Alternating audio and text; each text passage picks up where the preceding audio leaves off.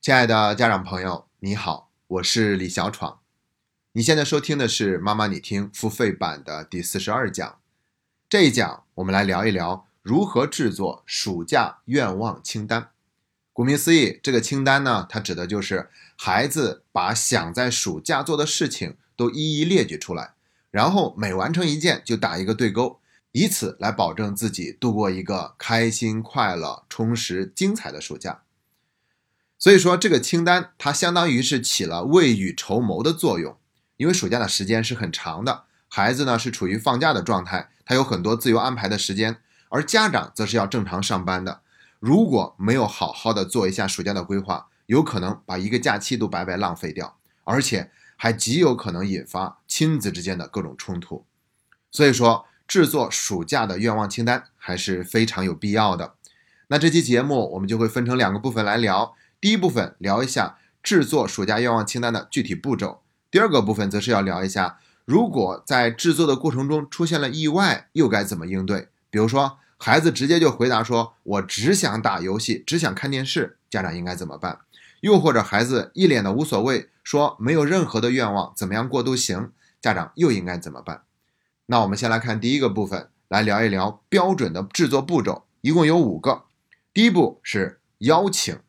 我们要用询问的语气去邀请孩子来制作暑假愿望清单。我们可以这样跟孩子说：不管期末考试成绩是怎样的，你都值得拥有一个快乐、精彩、称心如意的假期。所以，你愿意花一点时间写一写这个暑假你都想做哪些事情吗？又或者跟孩子说，暑假的自由时间比较多，学习任务也相对比较轻松。那你有什么是平常来不及实现的愿望，想在暑假去实现吗？那你愿意去跟我聊一聊这个话题吗？注意，这种邀请它一定不是命令，而是启发，是激活，让孩子对这个暑假充满了期待，去点燃他对暑假的规划。这是第一步，邀请。第二步叫做头脑风暴。其实严格来说呢，它不算是头脑风暴，因为写这个愿望清单的过程主要是孩子来写，而并不是我们一起去写的。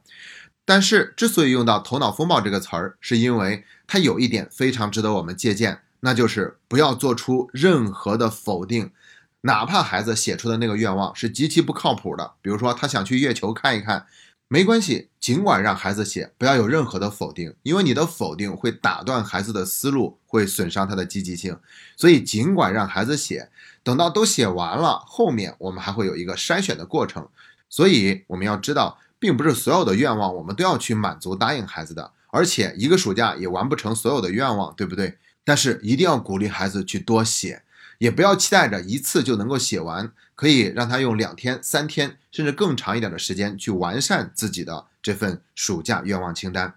而且呢，我们还可以跟孩子一起想办法，把这个愿望清单呢设计得更加漂亮一些。比如，我们找来水彩笔和便签纸，然后在每张便签纸上写下一个具体的愿望。然后再把这些便签纸贴在墙上，将来接下来的时候也是不会留有什么痕迹的。关键是当我们把它变得更有趣，那么孩子就更加愿意参与其中，对这个事情也会更加的重视。这是第二步，头脑风暴。第三步叫做建议，也就是说，当孩子已经想的差不多了，那么我们也可以给孩子提一些建议。但是注意，我们要先经过孩子的允许。比如，我们可以这样问孩子。妈妈能说一说自己的一些想法吗？至于你是否会接受这个建议，完全由你自己来决定。这样的话，我们就守好了界限。那如果让我们家长给孩子提一些建议的话，主要是包括哪些类型的呢？那我觉得以下这几个方面是非常值得去建议给孩子的。尤其是发现他没有写这一类的时候，我们可以建议给他，让他有所注意。比如多参加一些体育运动，因为暑假的时间是比较多的嘛。多锻炼一下身体肯定是合适的。再比如说，多参与一些家务，让孩子学做一道菜呀，等等，这也会让孩子在家里面更有一份参与感，更有一份主人翁的感觉。还有就是去看望爷爷奶奶以及其他的亲人，这种做法则是增加家族之间的联系，让孩子从亲情那里得到力量。还有一个建议就是阅读和旅行。这个旅行当然也包括暑假的夏令营，我们可以建议给孩子，但是最终呢，则是让孩子自己去做决定。这样的方式则会赢得孩子的尊重，也不会让他们对我们有所反抗。第四条建议是讨论，也就是说，我们要进行一个取舍。但是在这个过程中，我们不要拿过来直接帮孩子说这个事情是不可能实现的，这个事情我是不愿意配合你的。那这样做呢，就会让孩子觉得我们很没有诚意，对不对？所以不能直接否定，而是用启发、提醒的方式，让他自己发现这个事情本身就是不合理的，或者跟其他事情是有时间上的冲突的，让他自己来删除。比如，我们可以问你打算什么时候去迪士尼乐园？你要去几天？那你骑自行车骑行的这个活动又打算安排在什么时间？当他发现时间是不够用的，事情有冲突，那他自然就会选择一个取舍。当孩子觉得很难取舍的时候，我们可以说，那不妨你把这两件事情都放一放，看一看其他的事情有哪一个你是可以把它删除的。那我们用这种方式，充分尊重到孩子的自主权，让他自己做出取舍。这样的话，他也会更加心甘情愿的去接受这个结果。当然了，还有一些愿望可能是我们跟孩子之间有冲突的，比如说他想让我们给他买一个 iPad，又或者是换一部新的苹果手机，再不然就是参加一个价值不菲的国际游学营，而这些呢都是我们原本没有计划给孩子安排的。那这个时候呢就发生了冲突，我们要怎么办呢？我觉得我们可以这样跟孩子说：你当然有资格拥有所有好的东西，但是钱是由爸爸妈妈来出的。我们必须得根据现在实际的收支情况来商议一下，到底要不要买给你。或者我们可以很坦诚地告诉孩子说：“你当然有资格拥有这些东西，爸爸妈妈也买得起。但是我没有感受到要送你一个 iPad 或者一部手机的必要性，而且这是一笔不小的支出。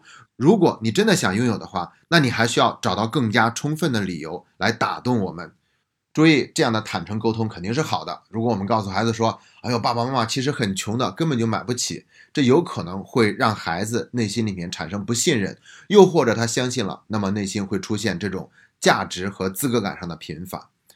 好了，说完了讨论，接下来我们说第五个步骤：监视并反馈。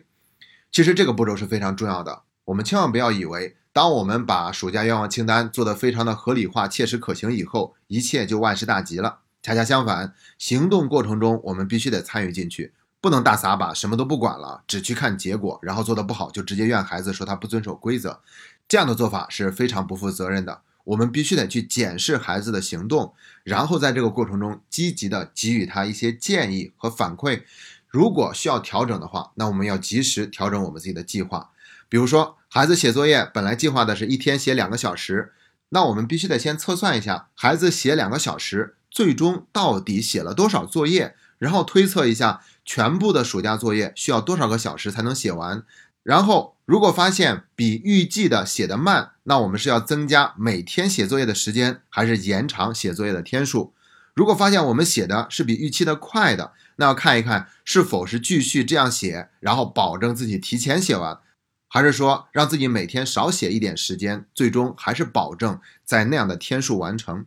不管怎么样，我们都是要跟孩子不断的商量调整，这样才能够保证孩子他的暑假的愿望清单执行的更加到位。好了，标准的五个步骤我们都已经聊完了：邀请、头脑风暴，也就是说不要有任何的否定；建议、讨论、监视并反馈。这五个步骤，当我们都能够做好的时候，孩子的暑假就一定能够得到更好的保证。那接下来我们要聊第二个部分了，因为前面讲的都是标准化的流程，都是非常顺利的，但是在现实生活中可能会出现各种各样的不顺，出现各种各样的状况，比如就像我们前面所说的那样，孩子直接回答我们说他只想玩游戏，只想看电视，再不然就是他根本不想制作这个愿望清单，无论是什么样的无所谓，根本不想安排。那这个时候我们又应该怎么办呢？如果你想收听本期节目的完整版内容，欢迎在微信里搜索“妈妈你听”的拼音全拼，找到我们的公众号，关注以后点击中间的按钮，就可以找到“妈妈你听”付费版的链接入口了。你可以只花九点九元购买单期节目，也可以花九十九元购买整张专辑，一共五十期节目。如果你想购买整张专辑，请记得使用我们在公众号界面给您的优惠券。好了，最后再一次感谢一直以来你对“妈妈你听”节目的信任和厚爱，谢谢大家。